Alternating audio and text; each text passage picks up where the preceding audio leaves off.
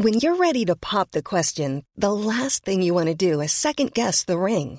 At Bluenile.com, you can design a one of a kind ring with the ease and convenience of shopping online. Choose your diamond and setting. When you find the one, you'll get it delivered right to your door. Go to Bluenile.com and use promo code LISTEN to get $50 off your purchase of $500 or more. That's code LISTEN at Bluenile.com for $50 off your purchase. Bluenile.com code LISTEN. Porque el mundo actual no se entendería sin la economía y los negocios. Acompaña a Mario Maldonado, el columnista de negocios más joven y objetivo del periodismo financiero, en su programa Bitácora de Negocios.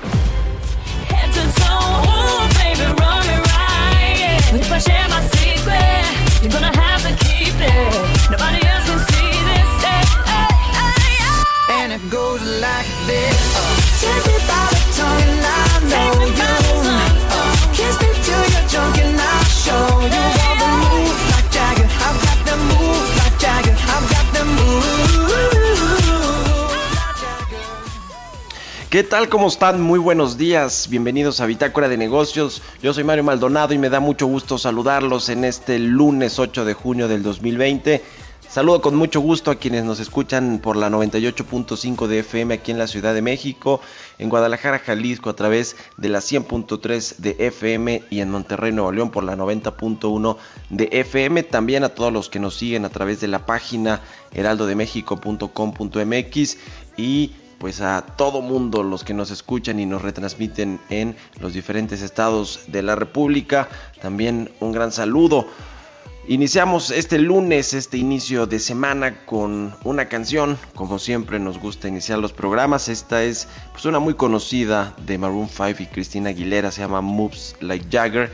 Esta semana vamos a estar iniciando el programa con canciones de los mejores duetos de acuerdo a la plataforma Spotify.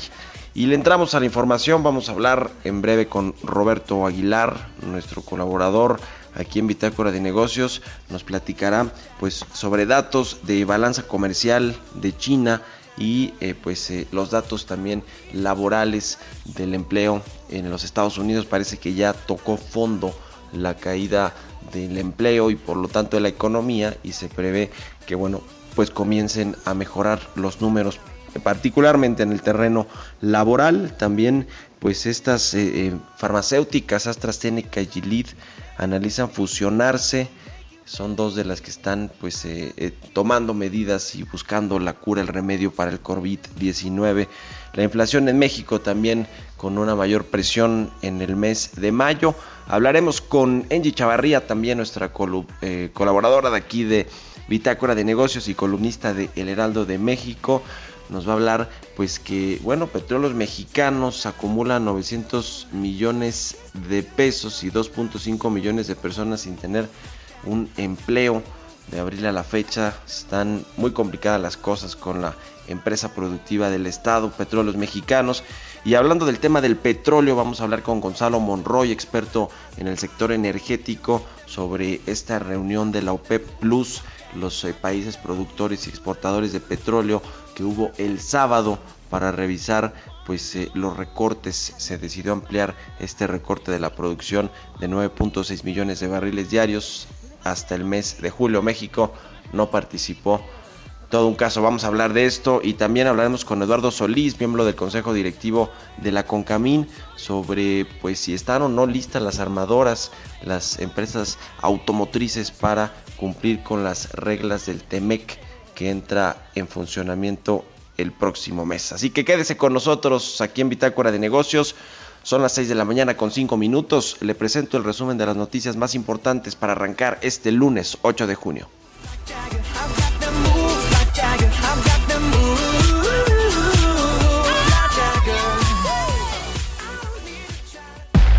El resumen. El Banco Mundial aprobó un préstamo por mil millones de dólares a México para apuntalar las políticas de financiamiento para el desarrollo en el marco de la pandemia de COVID-19. La secretaria de Energía Rocío Nales sostuvo que México no queda mal con sus socios en la OPEP al rechazar la extensión del acuerdo que reduce la producción de crudo a nivel internacional. Señaló que México ha cumplido con cabalidad la reducción de 100.000 barriles diarios. México cumplió cabalmente y nosotros no tenemos problemas. De hecho, hace unos días estuvo por el mal tiempo en el Golfo de México, la producción muy baja, se los hicimos saber y nosotros manifestamos estar de acuerdo en respetar el acuerdo de abril y somos de los países que cumplimos puntualmente con la reducción que planeamos de los 100 mil barriles al día. Indicadores del Banco de México revelan que en mayo del presente año salieron del país capitales en bonos del gobierno mexicano en manos de inversionistas foráneos por 58.071 millones de pesos, equivalentes a 2.685.9 miles de millones de dólares, al tipo de cambio interbancario de 21.62 pesos por dólar.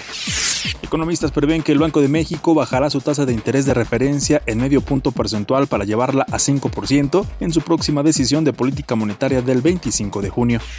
La Coparmex lanzó un llamado para que en las elección de los jueces en materia laboral se garanticen los perfiles idóneos que posibiliten la impartición de una justicia autónoma y transparente entre trabajadores y patrones. La Alianza Nacional de Pequeños Comerciantes afirmó que durante la cuarentena se registró un encarecimiento acumulado por encima del 80% en los productos esenciales de la canasta básica, por ello rechazó cualquier posible incremento de impuestos a alimentos de alto contenido calórico y refrescos. La Federación de Industrias Surcoreana señaló que la economía mundial se contrará un 4.0% este año debido al impacto del brote del COVID-19. Bitácora de negocios. El editorial.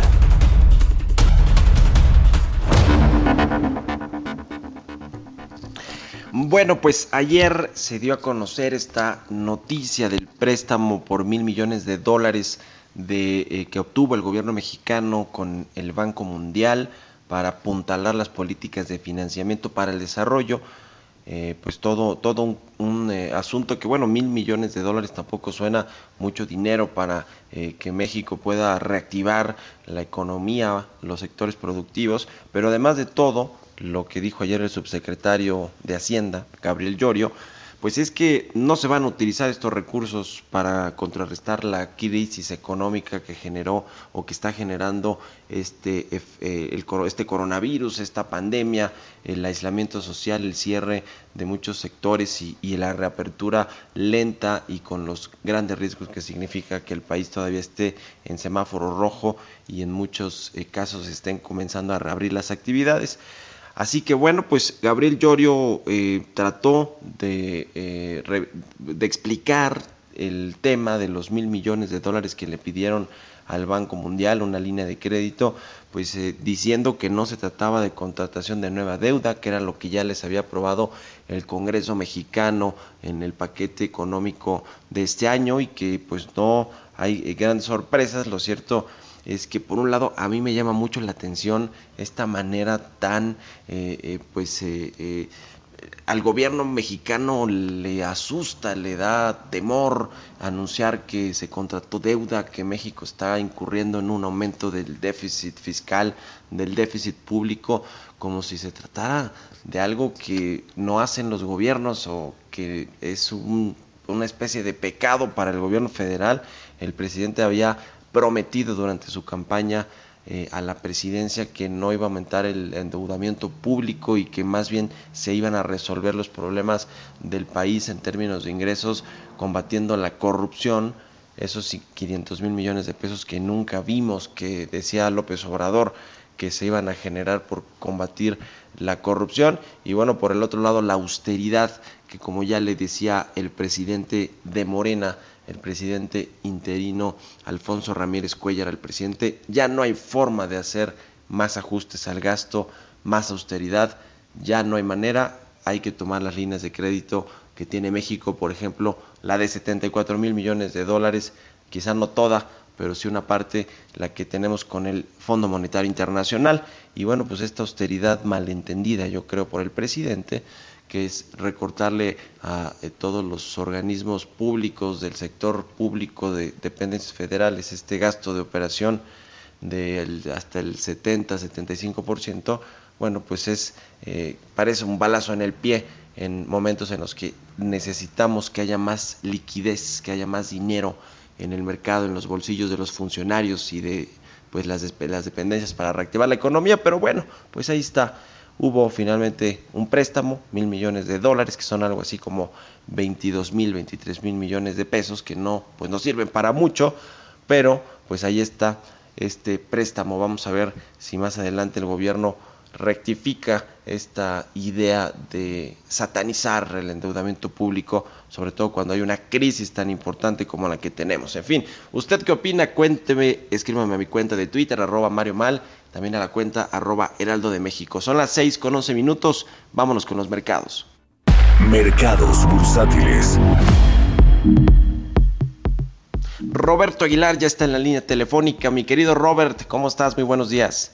Eh, ¿Qué tal Mario? ¿Cómo estás? Muy buenos días. Pues fíjate que una de las noticias más importantes con las que nos amanecemos el día de hoy es que Nueva Zelanda ya eliminó la transmisión del coronavirus y levantará todas las medidas de confinamiento, excepto las restricciones en las fronteras. Esto lo dijo la primera ministra, eh, convirtiéndose en uno de los primeros países en dar este paso. El gobierno, de hecho, ya eliminó las restricciones al distanciamiento sociales de la, desde esta medianoche de lunes, por este cambio, esta diferencia de horario con México, al pasar del nivel 2 al nivel 1 de alerta nacional. Y esto significa que los eventos públicos y privados, los negocios de, de venta por menudeo y la, la, también la hotelería, eh, y todo el transporte público podrían reanudarse sin las medidas de distanciamiento social. No se registraron casos activos por vez primera desde que el virus llegó a Nueva Zelanda a finales de febrero y bueno, pues se confirmaron 1.154 infecciones, infecciones y 22 decesos en un país de 5 millones de habitantes. No deja de ser importante esta situación porque también abona a las perspectivas justamente de la eliminación progresiva de las restricciones y con ello la reactivación de la economía. Pero fíjate que también eh, ayer por la noche se dieron a conocer datos importantes de la economía china. En mayo las exportaciones revirtieron el avance del mes anterior y cayeron más de lo estimado y eso revivió los temores de que la recuperación de China sería más lenta de lo estimado y también la necesidad de mayores apoyos por parte del gobierno mientras que las importaciones bajaron también más de lo esperado. El superávit comercial de China marcó un récord de 62.930 millones de dólares, es el más alto desde 1981. Y bueno, el dato frenó inicialmente el comportamiento de los mercados asiáticos, que fueron apoyados por un positivo e inesperado dato del empleo en Estados Unidos, pero más tarde se recuperaron, incluso superando datos negativos de la producción industrial de Alemania, los futuros de Estados Unidos con ganancias al inicio de esta jornada. Y bueno, pues este dato de que sigue siendo eco, Mario, el dato del empleo en Estados Unidos, porque en el quinto mes del año las nóminas no agrícolas justamente de este país aumentaron en 2.5 millones de empleos. Es decir, sí se generó empleo, en contraste se esperaba una caída de hasta 8 millones de empleos después del nivel récord de 20 millones en abril. El Departamento de Trabajo informó una tasa de desempleo del 13.3%, Mario, cuando se esperaba una cercana al 20%. Pues obviamente esto inyectó mucha vitalidad a los mercados y porque aumentan las, las esperanzas de una rápida recuperación económica a medida que los gobiernos de todo el mundo alivian las restricciones sociales. Por eso quise comenzar con este dato de Nueva Zelanda. Sin embargo, fíjate que habrá una revisión posterior de esta tasa, pero podría llevarse a 16%, es decir, de 13 por un error de contabilidad o de cálculo, podría pasarse a 16. Sin embargo, pues eh, no deja de estar debajo de la expectativa tan negativa que se esperaba para este dato. Y bueno, los precios del petróleo borraron las ganancias anteriores para mantenerse casi estables después de este anuncio que se van a conocer eh, de ampliar o prolongar en el tiempo la restricción o la eh, el recorte a la producción del petróleo en el mundo. Y por el otro lado, fíjate que el presidente Donald Trump amenazó el viernes, apenas el viernes, con imponer aranceles a los automóviles provenientes de la Unión Europea si el bloque no retira sus tarifas sobre las langostas estadounidenses. De hecho, el mandatario ya nombró al asesor comercial de la Casa Blanca, Peter Navarro, como el rey de la langosta, a cargo de las conversaciones. Trump habló en un evento de, con pescadores justamente y también pidió a Navarro identificar productos chinos a los que se les va a aplicar aranceles a menos de que justamente este país, China, retire sus gravámenes sobre las langostas estadounidenses. Así es que entramos ya en la fase de la guerra de las langostas ya con el presidente Donald Trump. Y bueno, este dato, esta noticia que desde anoche circuló de la agencia Bloomberg, Mario, de AstraZeneca, que coquetea justamente con su rival estadounidense Gilead eh, Science por una posible fusión para crear una de las mayores compañías farmacéuticas del mundo. eh, cualquier trato pues haría, uniría a estas dos compañías que están justamente a la vanguardia de los esfuerzos para combatir el nuevo coronavirus y podría ser políticamente sensible, ya que los gobiernos tratan de controlar las posibles vacunas o tratamientos. Ahora, se dice esta nota que ya habían mantenido negociaciones con anterioridad, pero bueno, pues ahora pareciera que van más en serio. Si esto sucede, Mario, se creará una compañía con un valor de mercado de 232 mil millones de dólares fusiones también en esta coyuntura. Y bueno, también hay una, eh, una encuesta que realiza justamente eh, previamente la agencia Reuters sobre el tema de la inflación. Mañana vamos a conocer el dato de mayo y bueno, pues de acuerdo a este ejercicio, la inflación se habría acelerado justamente debido a presiones en precios de alimentos procesados y algunos servicios y productos agrícolas. Y bueno, pues están esperando una tasa de 2.97 casi cercana al 3%, eh, decía para mayo, comparada con el 2.1% de abril. Y bueno, pues mañana sabremos cómo da este, este tema. Incluso hay que estar muy pendientes sobre el tema de los precios de la gasolina, que también por ahí ya empiezan a recibir una presión de nueva cuenta. Y luego un dato también importante, Mario, si me permites, es que el gigante francés de artículos de lujo, Louis Vuitton, no buscará renegociar su adquisición de la cadena de joyería estadounidense Tiffany, que está evaluada en 16.200 millones de dólares. Esto, pues eh, incluso se dice que no van a hacer un intento, pero ya están buscando la alternativa, pues para que esto bajo las actuales circunstancias pudiera ser una operación de menor valor, porque ya se había acordado un precio de compra de 135 dólares por acción. Pero bueno, no deja de ser interesante también este dato de cómo se están moviendo las fusiones y adquisiciones en esta coyuntura. Y nada más sumaría, Mario, que el tipo de cambio está cotizando en estos momentos en 21.51. Tenemos ya una ganancia en lo que va del mes de 2.9%. Pues ahí está mi querido Robert. Oye, ¿cómo ves esta propuesta del gobierno mexicano para que Jesús Seade se convierta en el nuevo director de la Organización Mundial del Comercio? Se ve difícil, ¿no? Sí, fíjate que no es la primera vez que tratan de que un mexicano encabece justamente este organismo tan importante, pero la verdad es que tiene una mayor eh, fuerza eh, la parte europea, eso es como por, por eh, históricamente se ha visto, la verdad creo que no hay muchas posibilidades, pero sin embargo no deja de ser importante también reconocer el papel de este subsecretario que ha sido importante, hay que reconocerlo también en el marco de las negociaciones del TEMEC, pero yo creo que no le alcanza para llegar todavía a este pues a dirigir este organismo tan importante y sobre todo en una coyuntura tan complicada hay que comentarlo que el presidente actual pues se fue antes renunció dijo que por motivos eh, pues netamente personales, pero la verdad es que por ahí dicen que podría regresar al gobierno brasileño dentro de poco. Pero bueno, había que ver qué pasa. Pero yo sí, insisto, Mario, no le veo muchas posibilidades, desafortunadamente, a Jesús Seade. Pues sí, ahí está, Roberto. Se queda como en una buena intención del gobierno. Gracias, Robert. Muy buenos días. Muy buenos días, Mario. Roberto Aguilar, sígalo allí en Twitter, Roberto AH, zona 6 con 19 minutos. Mario Maldonado en Bitácora de Negocios. Y ya está en la línea telefónica Angie Chavarría, nuestro, nuestro colaborador aquí en Bitácora de Negocios, columnista de El Heraldo de México. Angie, ¿cómo estás? Muy buenos días. Hola, ¿qué tal? Muy buenos días, Mario, y arranque de semana para todos y pues deseándoles mucha salud. Mario, vamos a platicar hoy eh, en este arranque de semana sobre, bueno, pues ya estamos pisando la mitad del año y hablando en este recuento, ¿en dónde estamos parados? Eh, recientemente el gobierno federal solicitó un crédito al Banco Mundial de por mil millones de pesos y pues hasta ahora no sabemos en qué lo va a gastar. Eh, tuvimos una pérdida hasta ahora en lo que va de Pemex de 900 millones de pesos. Tenemos una pérdida de empleo, al menos hay 12.5 millones de personas buscando un empleo, dos de ellos, dos millones, son eh, pertenecen al empleo formal. Y también eh, pues vemos eh, una serie de, de, peticiones por parte de las pymes de beneficios fiscales que hasta ahora no han llegado además de que los contagios pues bueno siguen aumentando. Qué es lo que estamos enfrentando hoy pues una recesión que ya se venía gestando mucho antes del covid. No le podemos echar la culpa principalmente al, a las eh, a la medida sanitaria y, a esta crisis sanitaria, eh, son consecuencias económicas de las que no tomamos en cuenta al inicio, Mario. Eh, es una recesión que se ha visto exacerbada. Eh, tan solo lo que vemos es que ya enfrentamos una contracción de 19% en términos reales de los ingresos presupuestarios durante el mes de abril, de acuerdo con las finanzas públicas. Y también, pues los ingresos del año serán 400 mil millones de pesos menos a lo que se había presupuestado, ¿no?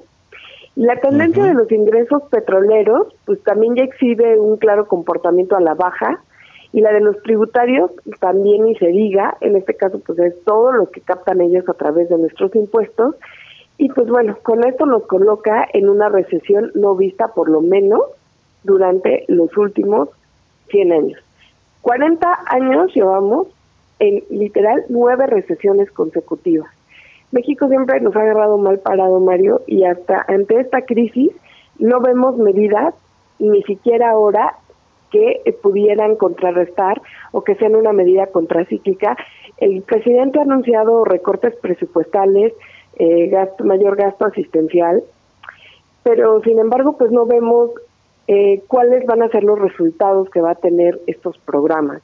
Eh, vemos también que ya ha hecho un recorte importante presupuestal. Sin embargo, lo que vemos es que también en el gobierno se ha recortado la fuerza laboral y que eso tampoco ha ayudado, ¿no? Estamos aquí a medio año y lo que hoy esperamos es que la economía pudiera tener un avance mucho más significativo, pues bueno, sobre todo ante estas personas que seguramente le están pasando mal en casa. Este dato del empleo, Engie, de los 12.5 millones de personas que según la encuesta del INEGI están desocupadas, no están eh, laborando, no tienen un ingreso por su trabajo, eh, pues contrasta totalmente con el dato que eh, e, estima el presidente López Obrador que van a perderse de empleos, ¿no? Él habla de un millón, pero seguramente van a ser más eh, y no hay un seguro de desempleo ni nada por el estilo. Ya hablamos de este banco, de este préstamo del Banco Mundial de mil millones de dólares, pero dicen que lo van a utilizar para dar liquidez al sistema financiero, nada para los empleos. ¿Cómo ves los datos de, de contraste de los que dice el presidente y la encuesta del INEGI? Yo creo que nos parece un poco preocupante, por no decir aterrador, porque hoy la principal emergencia que tenemos en México se basa en dos, en la principal es la sanitaria, hay que salvar las vidas, las más que se puedan. Por el otro lado, pues bueno, hay que salvar la economía de los mexicanos y el presidente eh, menciona que a través de sus proyectos productivos como es el tren Maya, eh, la refinería Dos Bocas, pues bueno, estará generando 800 mil empleos y que él considera que se van a perder mil. Más bien no está escuchando al INEGI, como bien lo mencionas, 12.5 millones de personas, eh, de ellas 2 millones eran del empleo formal, los que sostienen finalmente eh, pues bueno, también esta economía. Los demás están ante la expectativa de que si regresan a su lugar de trabajo, igual y ya no lo van a encontrar. Eh, y, y, pues bueno, están en, en, ante esta inseguridad social. Sí es preocupante porque ni siquiera van a tener, como les ha planteado, una salida alterna que me parece eh, pues un poco grave el tema de las afores para obtener los recursos de ahí. Ni siquiera este, estos 10 millones de personas. Es poco dinero lo que. Sí, este tema de las afores es muy poco dinero, la propuesta de Mario Delgado, la que se puede obtener. Nos tenemos que ir al corte, Angie. Muchas gracias y buenos días. Vamos a hacer una pausa, regresamos con más aquí a Historias de Negocios. Continuamos en un momento con la información más relevante del mundo financiero en Bitácora de Negocios con Mario Maldonado. Regresamos. Estamos de vuelta en Bitácora de Negocios con Mario Maldonado. Entrevista.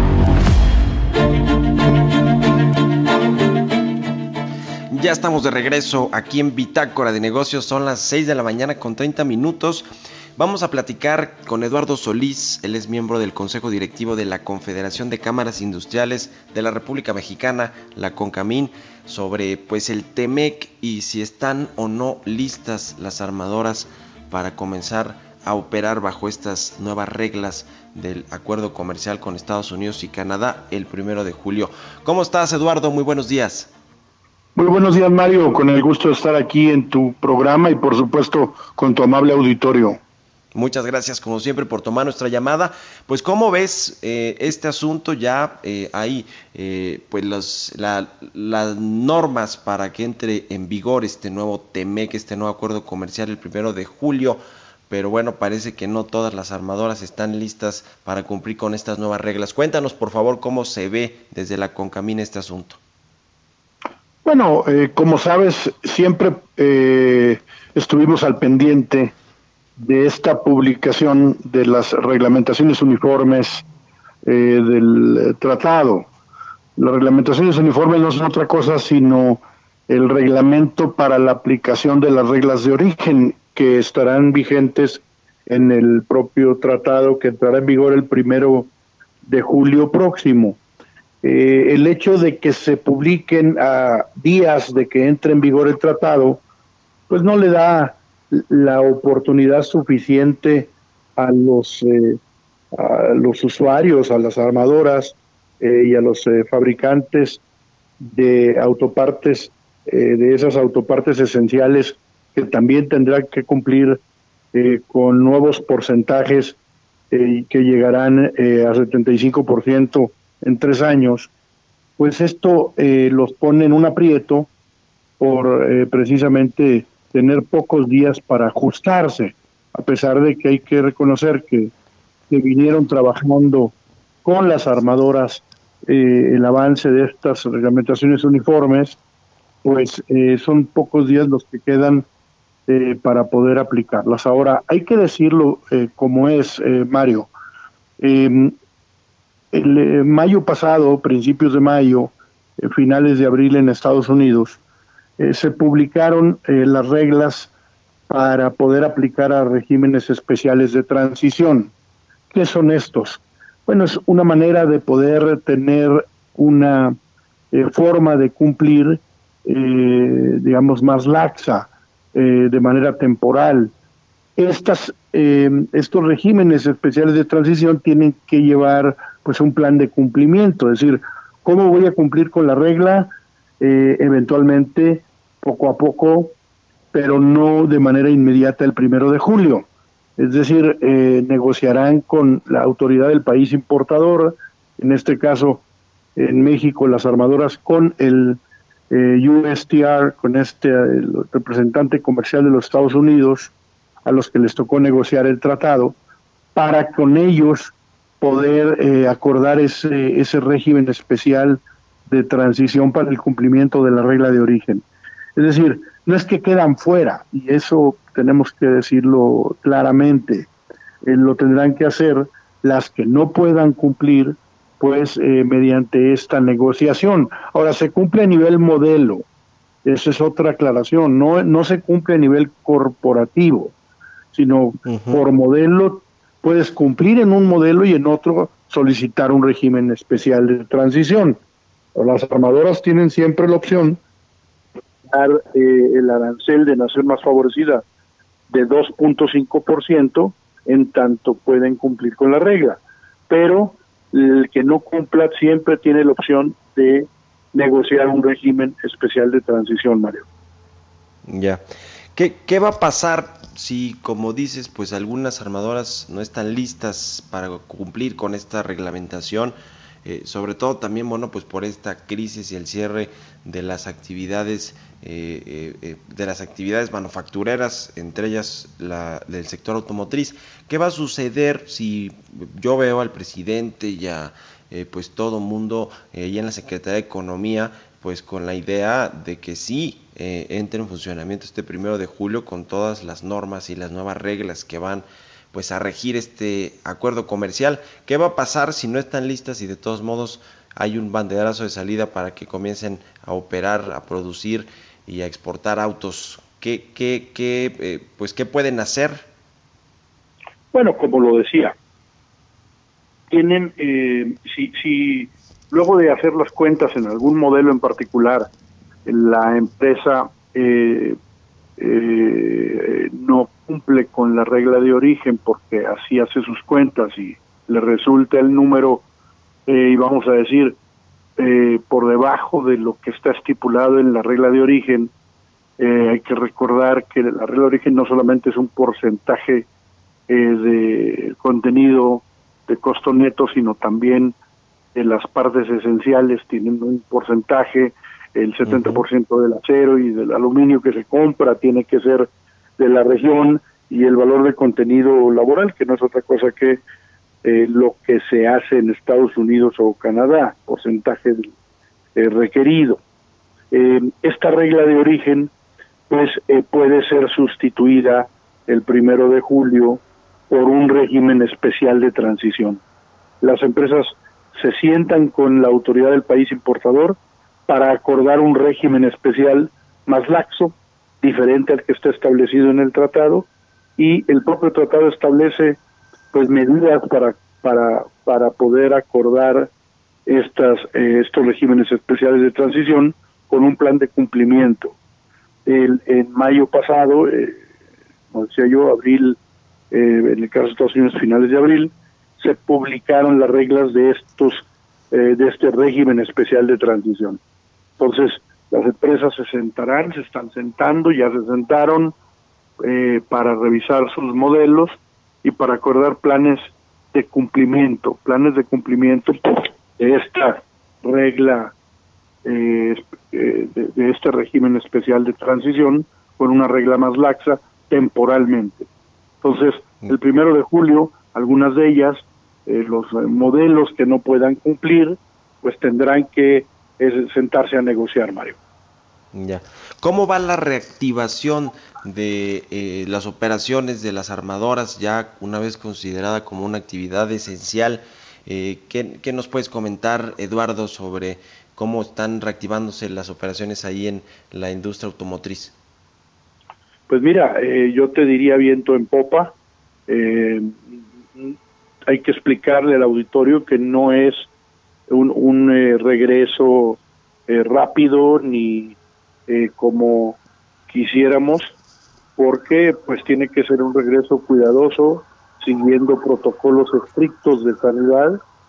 y bueno, en el caso de Puebla, que recientemente se logró el acuerdo con el gobernador para poder llevar a cabo la reapertura, pues las armadoras presentes en el estado de Puebla han indicado que el día 15 reanudarán eh, sus actividades.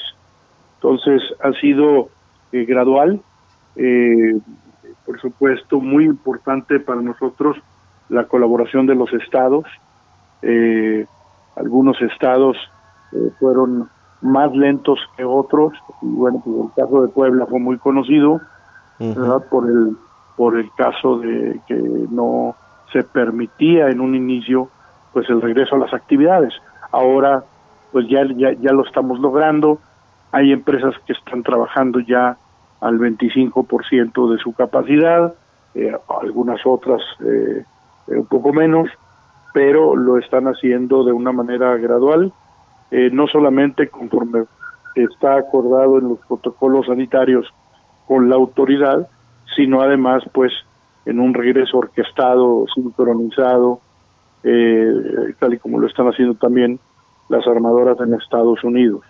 Tiene que ser muy cuidadoso con protocolos estrictos que eh, para nosotros es prioridad la protección de la vida y la salud de los empleados, Mario.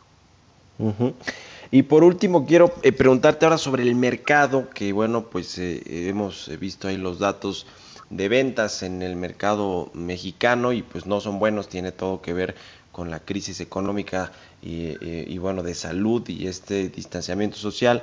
Pero ¿cómo se ve hacia adelante? ¿Cuánto tiempo va a tardar en recuperarse al menos el eh, pues nivel de ventas de autos que teníamos antes de la crisis? Que bueno, también eh, los números eh, en, por algunos meses no eran los mejores, pero pero bueno, finalmente había un nivel de, ventas de automóviles en México. ¿Hasta cuándo se podrá recuperar esos niveles, Eduardo? Mira, la estimación es que este año, en el dato anual 2020, la caída eh, pueda alcanzar niveles de entre el 25 y el 30%. Eso eh, no solamente en México, en Estados Unidos también. La estimación está en ese rango de la caída del mercado eh, doméstico. Eso significa que en los próximos meses puedes ver caídas más profundas. eh, para que en promedio pues alcancemos niveles como los que acabo de mencionar. Em, esa caída, pues eh, mi sentir es que no va a ocurrir como en el 2010, que hubo una recuperación de lo, del, más del 30% que cayó el 2009. Me parece que va a ser más una, eh, una suerte de U alargada, como le dicen eh, los economistas, y esta U alargada pues podría eh, alcanzarnos todo el 2021 para estar llegando a niveles del eh, previos a la pandemia del cierre 2019 probablemente en el 2022. Bueno, pues estaremos muy pendientes. Te agradezco mucho, como siempre, Eduardo Solís, miembro del Consejo Directivo de la CONCAMIN, por habernos tomado la llamada y muy buenos días. Al contrario, Mario, gracias a ti y por supuesto a tu auditorio. Que estés muy bien, un abrazo. Son las 6 de la mañana con 41 minutos. Vámonos a otra cosa.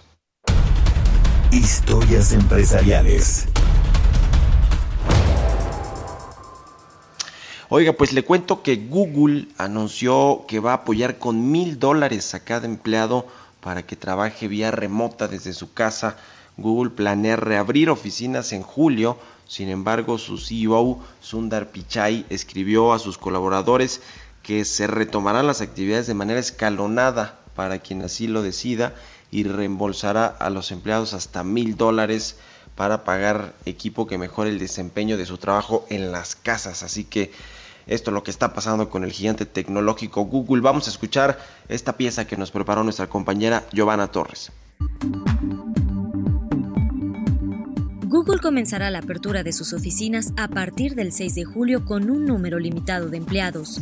La compañía a cargo del CEO Sundar Pichai dijo que si bien regresar al trabajo será opcional por el resto del año, aquellos que necesiten ingresar podrán hacerlo de forma rotativa un día cada dos semanas. Durante la primera fase de retornos se permitirá el ingreso de 10% de empleados que irá creciendo hasta el 30% de su capacidad en función de las prioridades que la compañía tenga. Además señaló en un documento que aquellos que permanezcan trabajando a distancia recibirán mil dólares para la compra de equipo que pudiera hacer más eficaz el trabajo desde casa. El gigante tecnológico está comprometido con el bienestar y salud mental de sus trabajadores, por lo que 10 personas se encuentran trabajando con sus colaboradores a nivel mundial para monitorear sus estados emocionales. Google está convencido que la nueva cultura laboral de encuentros casuales en la oficina ayudaron a desarrollar algunas de las mejores ideas, pero también está teniendo en cuenta la situación global actual en medio de la pandemia de coronavirus. La noticia llega una semana después de que el CEO de Facebook, Mark Zuckerberg, anunciara que la compañía permitirá que los empleados trabajen de forma remota más allá de la pandemia, diciendo que sería la compañía más inclinada hacia el futuro en el trabajo remoto a nuestra escala. Twitter y Square anunciaron políticas similares, extendiendo la opción de home office para la mayoría de los empleados de forma indefinida. Para Bitácora de Negocios, Giovanna Torres. Entrevista. Pues este sábado se llevó a cabo una nueva reunión de la OPEP Plus, la Organización de Países Exportadores de Petróleo y sus aliados. Casi cinco horas estuvieron los representantes eh, del sector energético de cada uno de los países integrantes de la OPEP Plus. Y México pues brilló por su ausencia y además pues no le entró a este nuevo recorte que en realidad fue extender el acuerdo que ya eh, tenían de 9.6 millones de barriles diarios que eh, bueno pues se va a alargar hasta el mes de julio. Al respecto de esto me da mucho gusto saludar en la línea telefónica a Gonzalo Monroy, experto en temas energéticos y director general de la consultora GEMEC. ¿Cómo estás mi querido Gonzalo? Muy buenos días. Mario, muy buenos días. ¿Cómo te va? Cuéntanos cómo viste este, pues esta reunión que después de, la que vimos hace unos meses con Rocionale y pues esta idea de que si le aplaudieron o no y que se rehusó pues a eh, bajar o a recortar la producción conforme se lo pidieron ahí los países productores y exportadores de petróleo. ¿Cómo viste tú esta reunión del sábado? Pues mira, esta vez ya estuvo una cosa muchísimo más para la situación negociada de antemano, mucho más planchada, mucho más ordenada.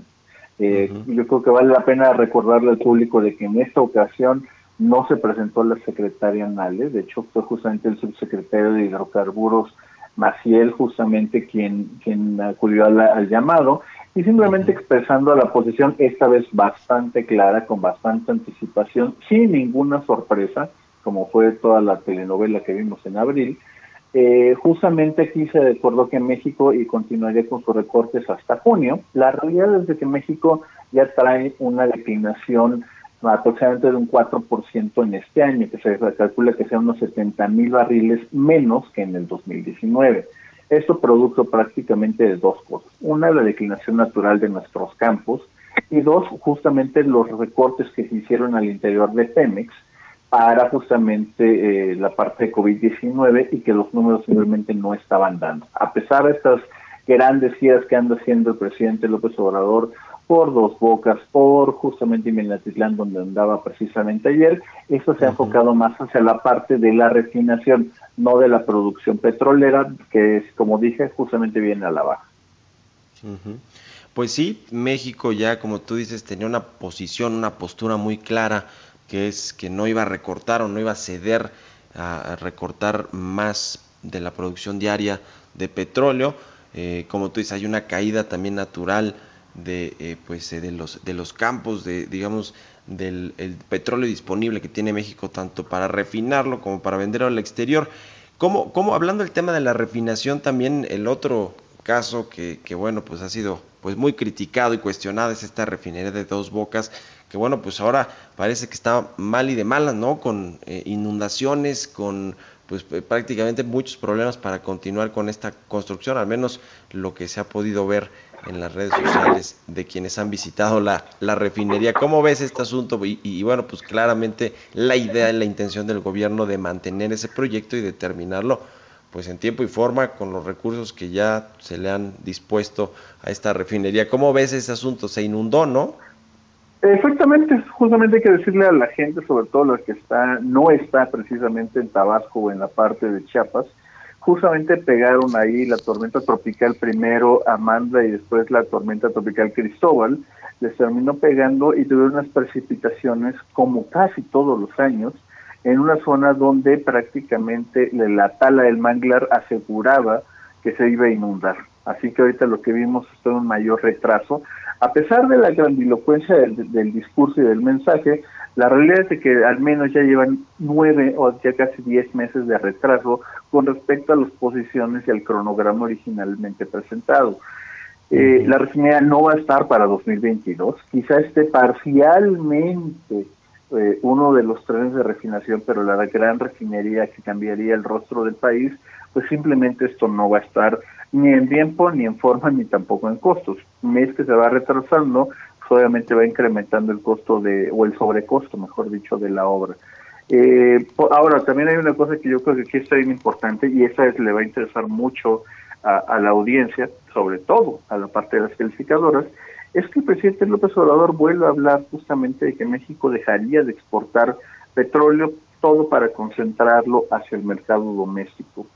Eh, esta es nada más para dar un punto yo creo que bastante esencial Estamos hablando de que, de que Pemex estaría recibiendo todo su ingreso, si ya no exportara, en pesos, mientras tiene una deuda de 104 mil millones de dólares, en dólares, en moneda extranjera.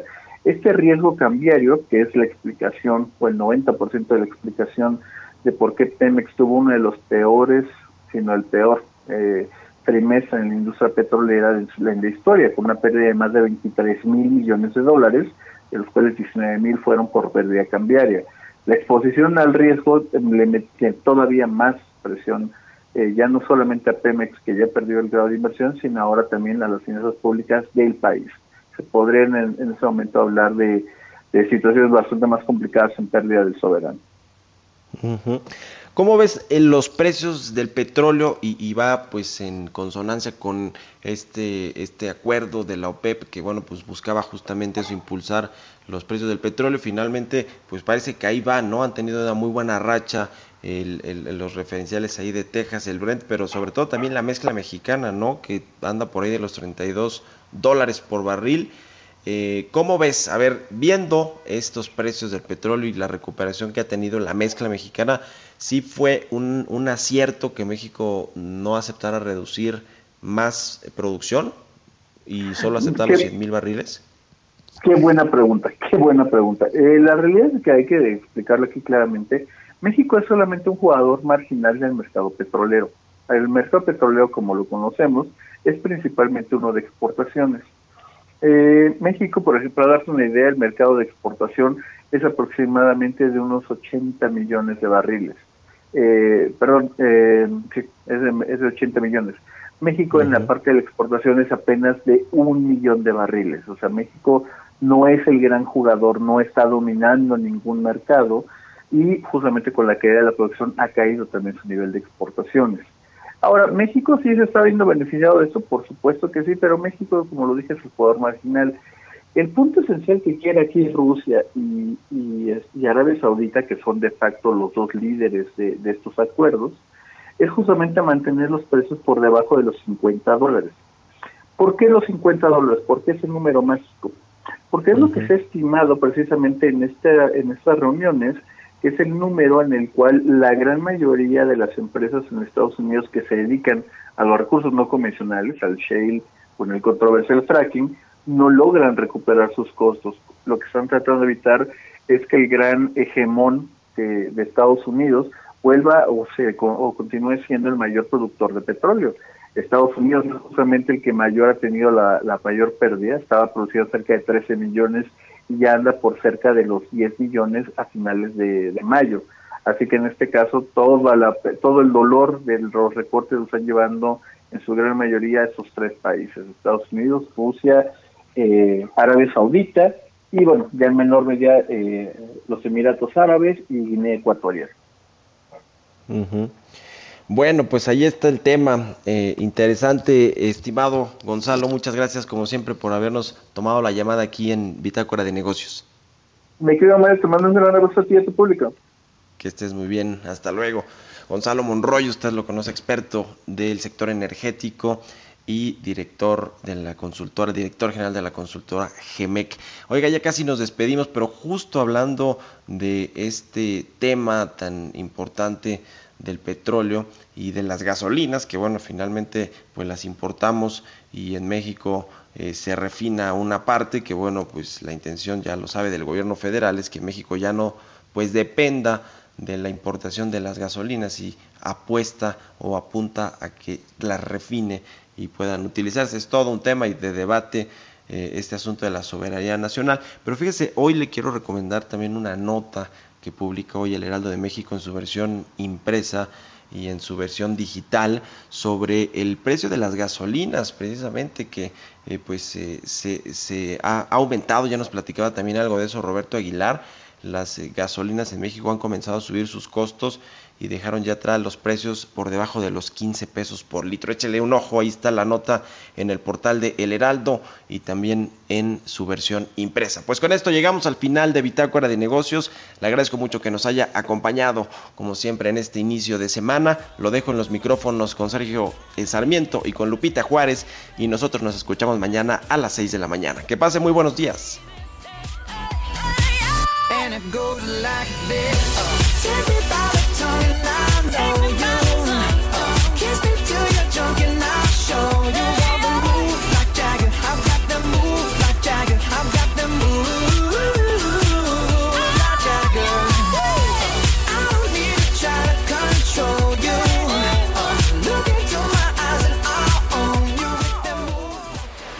Esto fue Bitácora de Negocios con Mario Maldonado, donde la H suena y ahora también se escucha. Una estación de Heraldo Media Group. Hey, it's Paige DeSorbo from Giggly Squad. High quality fashion without the price tag. Say hello to Quince. I'm snagging high-end essentials like cozy cashmere sweaters, sleek leather jackets, fine jewelry, and so much more. With Quince being 50 to 80% less than similar brands. And they partner with factories that prioritize safe, ethical, and responsible manufacturing. I love that. Luxury quality within reach. Go to quince.com slash style to get free shipping and 365-day returns on your next order. quince.com/style.